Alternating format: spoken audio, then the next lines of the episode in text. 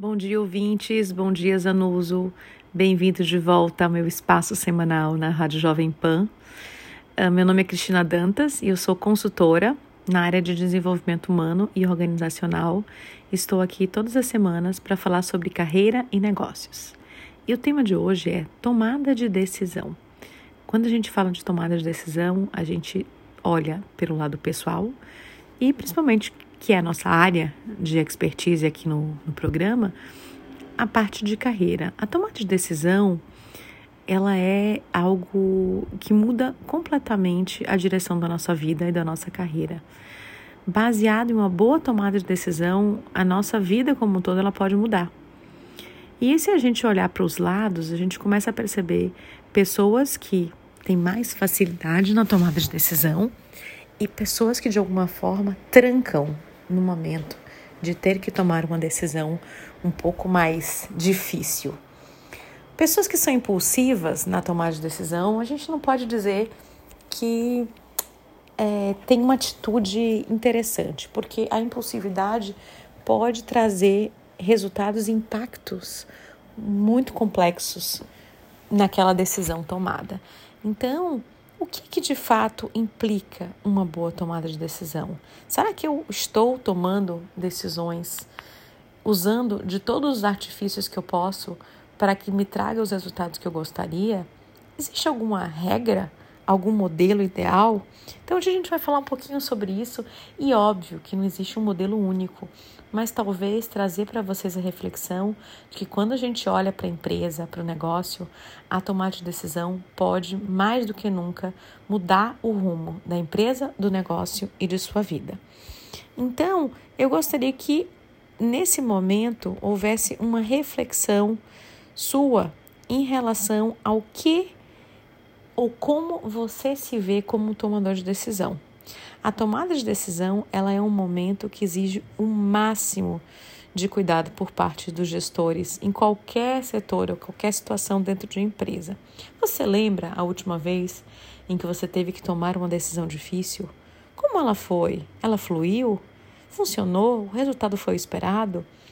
E depois, se não foi esperado, você parou para refletir o que poderia ser diferente? Porque mais do que tomar a decisão certa, a gente precisa aprender com as nossas decisões. Então essa reflexão é muito importante. E se deu certo, o que foi que eu fiz naquele momento que me trouxe uma decisão boa e que me trouxe resultados positivos, né? Muitas vezes escolhas equivocadas ou mesmo apressadas, porque se traz muito esse olhar sobre a tomada de decisão ser vista, pensada refletida antes dela acontecer como um dos grandes problemas que a gente vive, ou seja, a pessoa entra naquele momento de pressão onde ela vai se tornando mais angustiada e que de alguma forma ela acaba apertando aquele botão e fazendo um movimento e impensado, movimentos impensados, decisões provavelmente erradas. Então, o fracasso, às vezes, de uma venda ou mesmo de um negócio como um todo, vem por essa pressão, por essa gestão emocional que muitas vezes ela não acontece, porque nem sempre as pessoas têm essa inteligência emocional para saber que muitas vezes esperar mais um dia para responder aquele e-mail ou aguardar alguns minutos para dar aquela resposta pode mudar todos os desfechos daquela situação. Então, Talvez o primeiro ponto a trazer de atenção para vocês é pare, reflita, encontre um espaço dentro do espaço que não existe. Com toda certeza, com esse espaço de tempo, sua decisão vai ser melhor. Por outro lado, é, se a gente pensa em qualquer assunto ou situação, a tomada de decisão ela sempre vai exigir essa calma, esse cuidado. Por quê? envolverá custos financeiros nas empresas e também reflexo nas pessoas. Então a gente tem que entender o impacto que de alguma forma a tomada de decisão faz, não só com você, mas também com as pessoas que estão em sua volta. E aí vem o, o tal do equilíbrio, né? Razão e emoção. Como é que eu vou escolher entre tantas alternativas? Como é que vai ser minha abordagem?